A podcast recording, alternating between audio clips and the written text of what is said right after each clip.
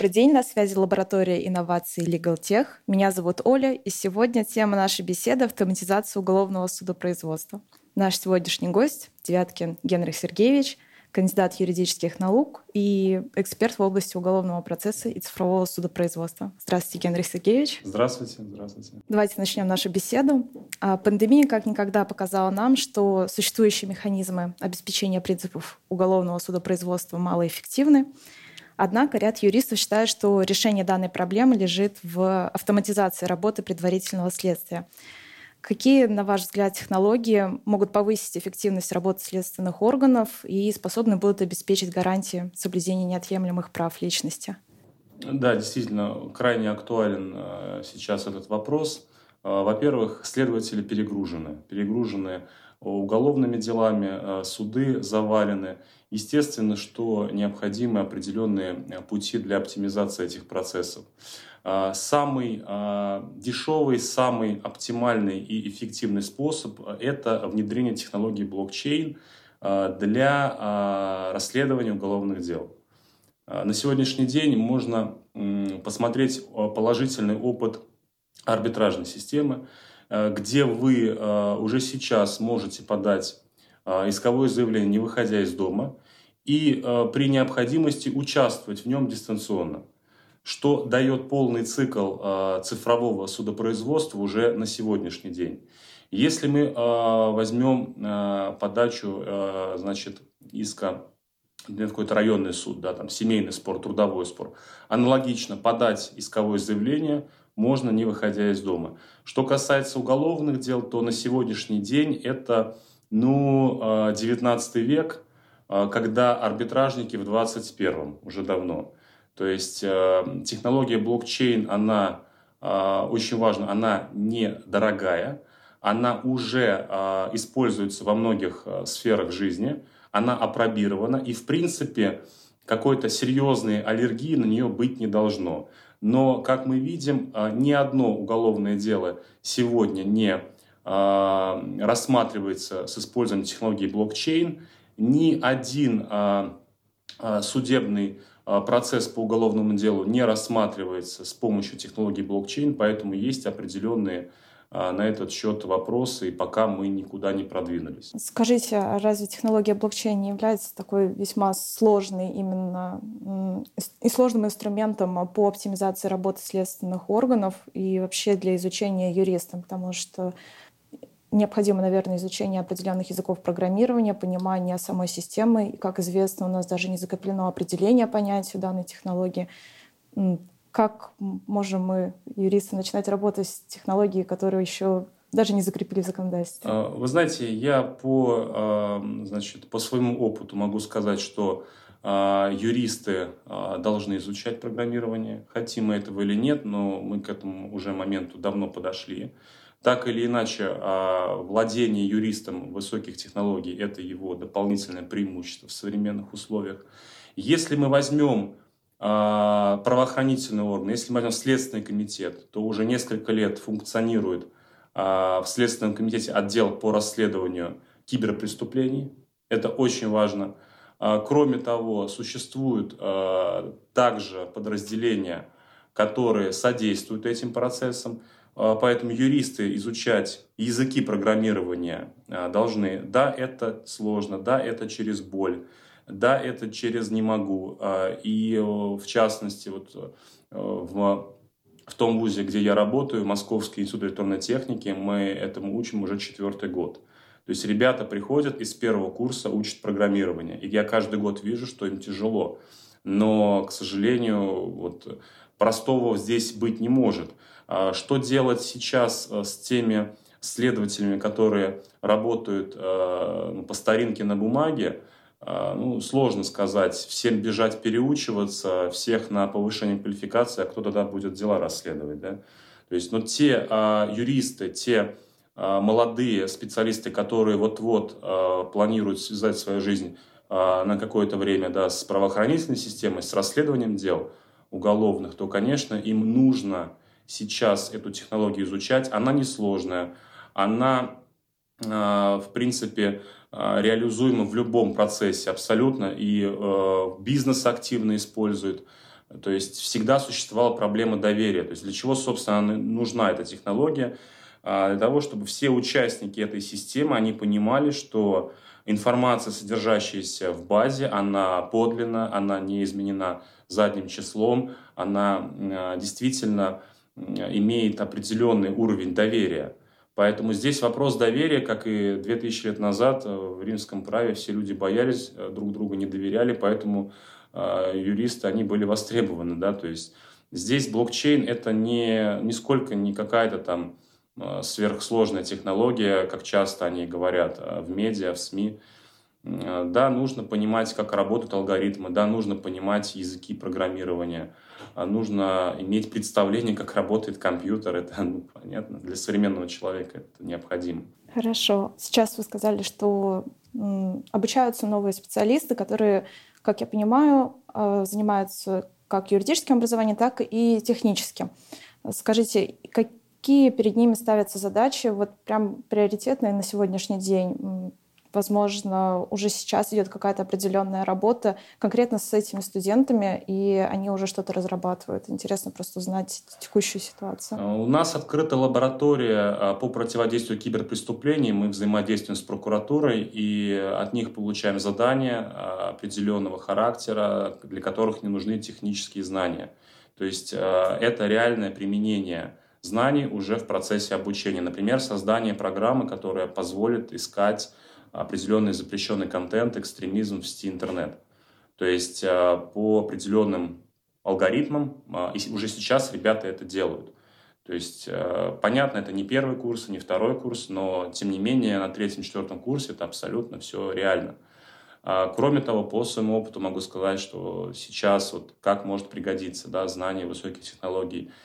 Я прихожу в суд, по гражданскому делу представителям, вижу мой оппонент, демонстрирует судье с телефона переписку WhatsApp. Демонстрирует также некую распечатку, якобы дам заверенную нотариально. Но при этом я могу с уверенностью сказать, что э, все эти приложения могут быть э, смоделированы, да, есть огромный э, рынок для того, чтобы... Я вам сейчас любую переписку могу показать, вы мне поверите. То же самое в судах это происходит. К сожалению, юрист, который не понимает, как это все работает, он не будет реагировать на такие вещи. Да? Откуда я знаю, может, переписка была сфальсифицирована, и нужный текст э, был набран в этой программе, которая э, э, создана под программу WhatsApp. Судья посмотрел, он примерно понимает, как выглядит WhatsApp, и на этом все. То есть вроде как все нотариально заверено. Мы проводили эксперименты, мы ходили к нотариусам, предварительно, так сказать, это все согласовывая. И а, они не понимали, где подлинный текст, а где нет. То есть э, современному юристу крайне важно понимать, э, в какой момент есть скам, да, где вот действительно есть признаки мошенничества. Одно дело договор посмотреть и глазами увидеть, что там как-то нахимичено с подписью, с печатью и так далее. Другое дело увидеть все это на экране смартфона, там, либо где-то в программе. Поэтому каждый день это в судах происходит, но не все это понимают, не все это видят. Другой пример – это тоже из практики. Мы все знаем, что такое документ PDF, из чего он состоит, это слои. И изначально он был создан для типографии. То есть там необходимо для того, чтобы в любой типографии могли э, распечатать нужный текст без потери характеристик этого текста. И в одном из дел э, был представлен PDF-копия документа с э, якобы подписью э, одного из участников. Да? Данного дела. И выяснилось, что эта подпись, она была а, сфальсифицирована, хотя эксперт сначала на это внимание не обратил. То есть один из слоев документа был вытащен и вставлен другой слой уже. Таким образом, а, уже было а, сфальсифицировано доказательство по делу. Поэтому нужно уметь буквально видеть больше, чем обычные юристы, обычные люди. Хорошо, значит, все-таки уголовное судопроизводство ждет автоматизация, но в какой вот степени а, именно вот цифровизация всех процессов, которые сейчас осуществляют юристы, будет произведена? Насколько вот э, стоит вопрос в чем? А, вымрет ли профессия юрист, нужны ли будут только исключительно технари с юридическим образованием? Или же будут юристы э, подкованные? Юристы никогда не вымрут. Меня часто спрашивают студенты, э, там, мы вот пришли, юристов много, потому что я помню прекрасно то время, когда я поступал на юридический, были кнопочные телефоны, был интернет через провод, да, то есть никаких там скамов, мошенничеств там, через телегу или ВКонтакте. ВКонтакте просто не было, да. Вот. И э, тоже говорили, юристы вымрут, юристы вымрут, юристов очень много. И действительно, э, я хочу привести такой пример. Лет 15-20 назад была востребована в кавычках услуга от, в кавычках, юристов. То есть люди именовали себя юристами, и буквально они делали следующее. Э, людям, гражданам нужны были э, налоговый вычет получить. Он не знал, как это сделать. То есть интернет не так был распространен. Он шел к юристу. И юрист ему заполнял некую форму. И это считалось юридическим трудом. То есть это не канцелярский работник, это юрист. Соответственно, прошло определенное количество времени, и мы видим, что на сайте ФНС есть отдельная вкладка, где любой абсолютно неподкованный юридический человек может зайти и все сделать за 10 минут. И даже если он там что-то не заполнит, какую-то строку, программа будет ругаться, там алертить, красным подсвечивать, что вот здесь, вот здесь, пожалуйста, там заполните. И, соответственно, так называемые юристы, они просто вымерли. Вот те, которые именовали себя таковыми и э, предоставляли эти услуги. Примеров очень много. И автоматизация, она происходит сейчас. Э, вы э, потеряли багаж, а, и а, в ряде случаев требовалось заплатить юристу сумму соизмеримую с той суммой, которую вы получите в качестве возмещения. И один из стартапов, один из проектов был это создание программы, а, приложения, где пассажиру достаточно было только ввести номер его посадочного талона, и за сбор в 10% от стоимости, которую он получал, там 500 евро примерно, он, э, он там, через какое-то время автоматически получал эти деньги. То есть автоматизация происходит, она происходит каждый день. И стартапов, которые предлагают автоматизировать юриспруденцию, их огромное количество. Проблема в другом. А, юристы сами боятся, нотариусы боятся, а, судьи, я думаю, тоже боятся. Но судьям, наверное, не стоит переживать, потому что до того момента, когда решения будут автоматизированы, это очень-очень долго э, будем этого ждать. Хотя сейчас уже в Бразилии это происходит, э, в Штатах, в ряде стран активно применяется автоматизированное судопроизводство именно в части вынесения решений, назначения наказания. Соответственно, что в России, ну, с нашим менталитетом, с нашим, опять же, правопониманием, мировосприятием, я думаю, что автоматизация, она в любом случае произойдет. Те юристы, которые не хотят переучиваться, развиваться, Конечно, им будет тяжело. Это касается абсолютно всех сфер, не только а, уголовного судопроизводства. А, что делать? Бежать ли а, учиться там, новым языкам программирования? Я думаю, что время для этого еще есть, и в любом случае это будет дополнительным преимуществом.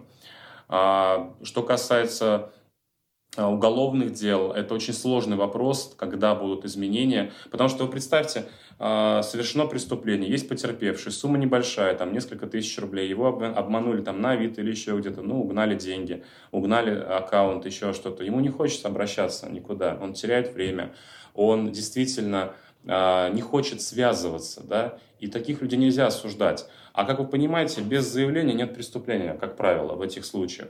И э, обвиняемый на свободе, да, то есть никто его не, не ловит, не ищет, он понимает свою безнаказанность, продолжает заниматься скамом, да. Тот, а, значит, потерпевший, он для себя, конечно, выводы сделает, он потерял определенную сумму денег, но он никуда не обратился, это минус. И если бы была форма, например, да, как на госуслугах или еще где-то там, one click, зашел, ввел свои данные, сообщил, произошло такое-то такое событие, пожалуйста, разбирайтесь. То есть что такое расследование преступления? Это сервис от государства. Мы, когда подаем а, исковое заявление в суд общей юрисдикции дистанционно, что мы делаем? Оплатили пошлину, направили а, заявление – подписанное ЦП. Все, суд рассматривает, это его обязанность. То есть этот сервис предоставляет государство. Здесь такой же сервис, нет отличий никаких. Но проблема в том, что э, ну, пришел работник, э, да, его уволили незаконно. Там нет следователя, да, там есть э, прокурор, который наблюдает за всем этим. Ну, не совсем удачный пример, может быть, привел. Какие-то совершенно, знаете, обычные дела, где нет прокурора в деле, да, истец-ответчик. Ну, по большому счету, ну, провели это дистанционно, да, подали э, заявление через систему. Да. Кстати, сейчас э, планируется обна обновление системы КАД-арбитр и ГАЗ-правосудие. Вот буквально недавно была новость, что вот эти системы, они в скором времени планируется их объединить на более современную платформу. Хотя, если вы посмотрите ту же систему КАД-арбитр и э, ГАЗ-правосудие, ну, это небо и земля. Арбитражники, они всегда будут впереди, всегда. Там нет стороны обвинения, там нет следователя, там нет этой системы, вот этой всей машины государственной. И бизнес всегда э, умеет считать свои деньги. Поэтому там все впереди. Там всегда это будет э, чуть-чуть быстрее происходить.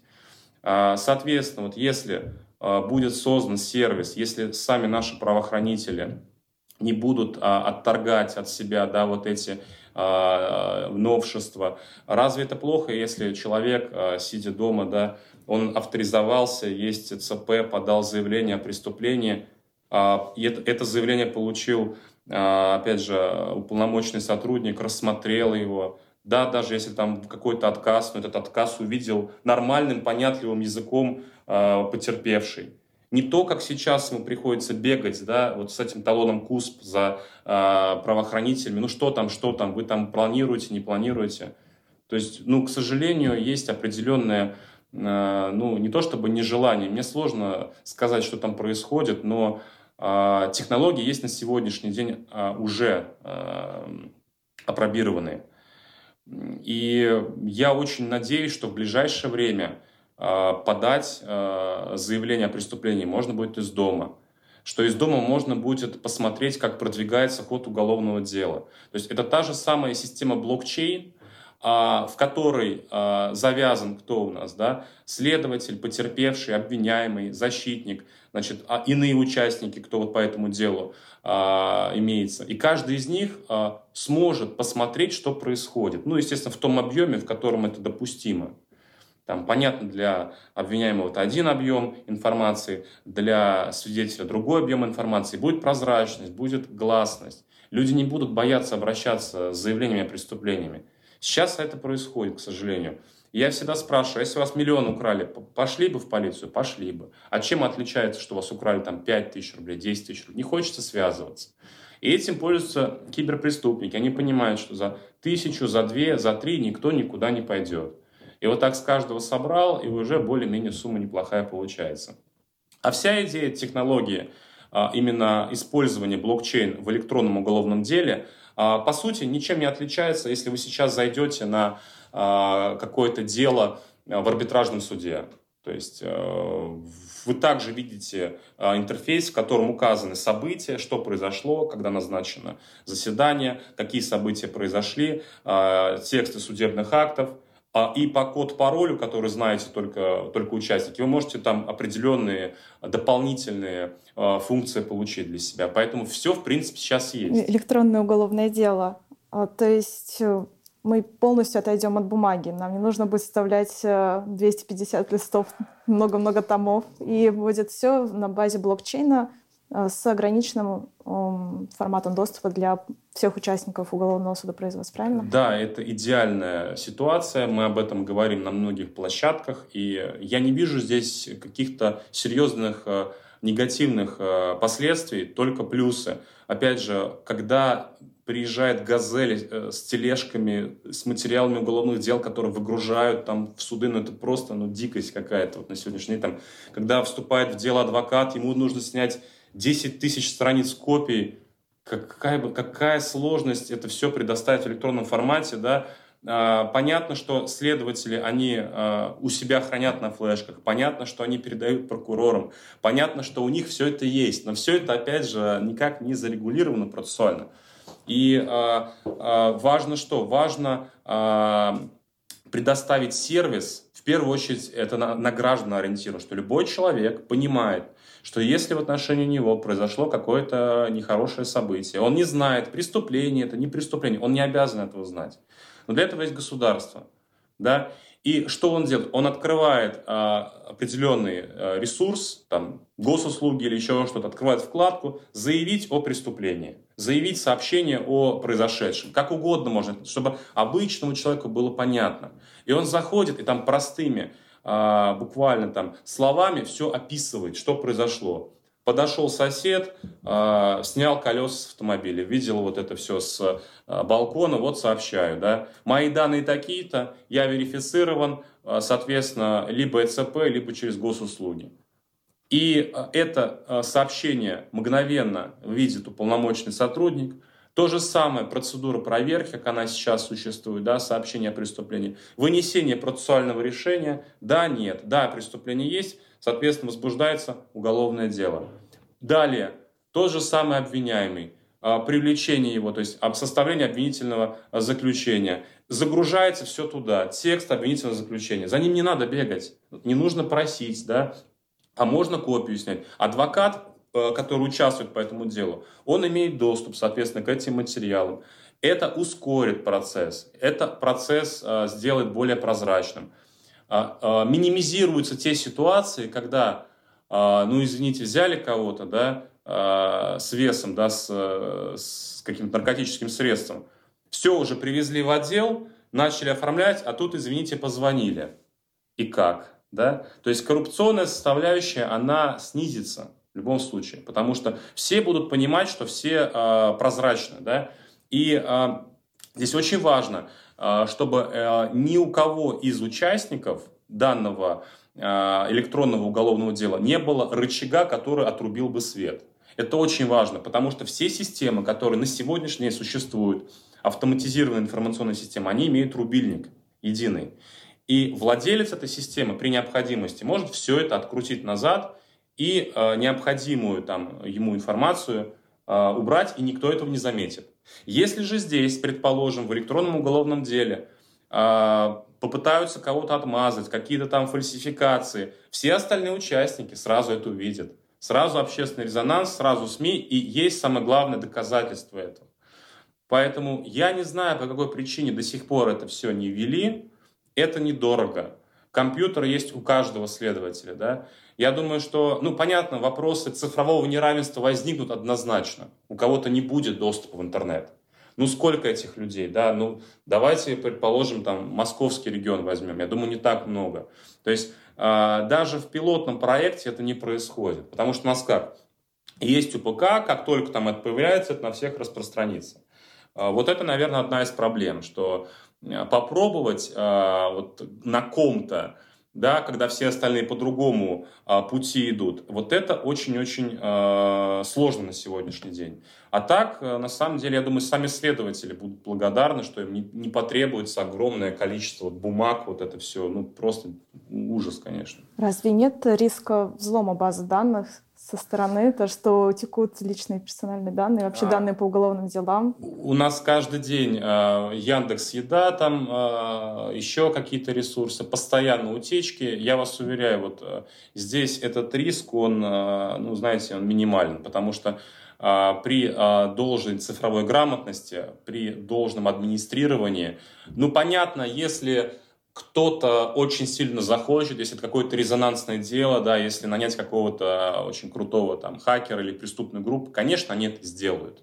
Но давайте мы посмотрим да, в целом да, на ситуацию. Если это среднестатистическое уголовное дело, где нет каких-то серьезных э, участников, да, где нет вот именно этих ресурсов информационных там, и технических, там никто ничего не будет это делать абсолютно. А, риск есть, а, он минимальный.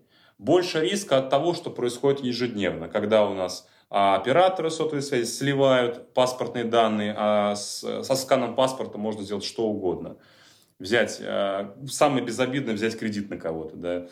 Вот, поэтому, да, и ЦП подделывают, и людей ловят, и флешки у них отбирают с этими ключами, да. Да, это есть, но как бы пользы больше в любом случае. Таким образом, у нас получается, что цифровизация уголовного судопроизводства неизбежна. Скорее всего, она будет на базе у нас блокчейна. И сегодняшним студентам лучше сто стоит уделить время и внимание именно техническому образованию и изучению языков программирования. Но раз вы у нас сегодня здесь и приехали к нам, скажите, какой можете дать совет студентам Ну, те, кто учится, там, третий, четвертый курс, э, как можно скорее, любой, э, опять же, очень много онлайн-курсов э, существует, опять же, и бесплатных в том числе, языки программирования, ну, хотя бы с питона начните, это самое базовое, что можно посмотреть, изучить, это несложно. То есть, понимаете, проблема здесь такая. У многих людей в голове сидит, что если это программирование, это технарь, это что-то сложное. То есть вот до сих пор вот это разделение советское, там технари, гуманитарии. Нет, такого сейчас нет уже. Это вот, знаете, в школе э, там разделяют искусственно там гуманитарный класс, технический класс. То есть сразу ставят на человеке некое клеймо. Ты гуманитарий, значит, ты не соображаешь. Я э, вот на своих студентах убедился. Каждый год первый курс приходит, где-то там э, в ноябре у них э, там информатика, потом, э, ну, что в ноябре, когда лабораторно начинают сдавать, они начинают прятаться. Я говорю, почему прячешься? Ну вот, не понимаю. А признаться стыдно, я отвожу преподавателю, и через 7-8 консультаций все понятно становится.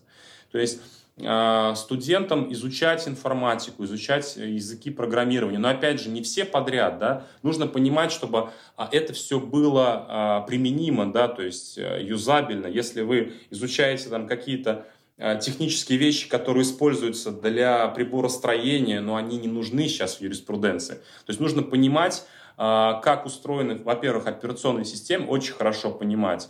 Нужно уметь искать цифровые следы, элементарно в телефоне, в переписке, а, чтобы вы могли а, быть буквально на голову выше людей, да, которые это не умеют. Я сейчас про юристов говорю, таких очень много. А, соответственно, да, блокчейн – это, я считаю, будущее, которое нас ждет. Вы посмотрите, что сейчас происходит с криптовалютами, такие качели идут. В этом плане мне очень импонирует министр Минцифры Максут Шадаев, который топит за крипту, и он понимает, что это будущее, и он откровенно, я думаю, не понимает тех, кто считает, что это нельзя допустить. Ну как, если это везде, если миллиард человек в мире пользуются этим? А если говорить о юристах, вот англичане, они вообще сейчас закрылись, они не пускают технологии к себе, но их можно понять, там это же целая инфраструктура, которая выстраивалась столетиями и как вот они сейчас пустят к себе, но они тоже находятся у того э, порога, когда вот уже ну, назад это нельзя будет вернуть. И у нас такая же ситуация. А, если э, это первый курс, второй курс, я поздравляю, у вас есть много времени. Много времени, чтобы спокойно... Э, вы посмотрите, что на конференциях говорится. Это очень важно. Не надо вот так с головой сразу любой, там, язык, любой язык программирования послушать, что на конференциях говорят. А, профессора, что говорят практикующие юристы. Это очень важно. То есть там как раз определяются тенденции. Но тенденция, она единая, да, это цифровизация. Вот, то есть очень много можно говорить про цифровизацию, но при этом э, важно что-то еще а, начинать делать и понимать. Ну, ну, вы понимаете, до сих пор очень много людей, которые не могут переустановить операционную систему, да, не могут, э, извините, антивирус поставить. Я ни, нисколько их не обвиняю в чем-то, да, в их какой-то там неграмотности, но все же открыто. Не нужно сейчас даже какие-то курсы покупать, они есть в открытом доступе. Можно из дома это делать. Э, и вообще современные студенты, они просто купаются в шоколаде, потому что у вас доступ к информации. Я прекрасно э, помню то время, когда люди ходили еще в суды с э, блокнотами, а в блокнотах были вырезки из российской газеты с теми законами, которые были приняты. Поэтому сейчас больше вопрос э, лени, но еще знаете, какой момент здесь есть плохой?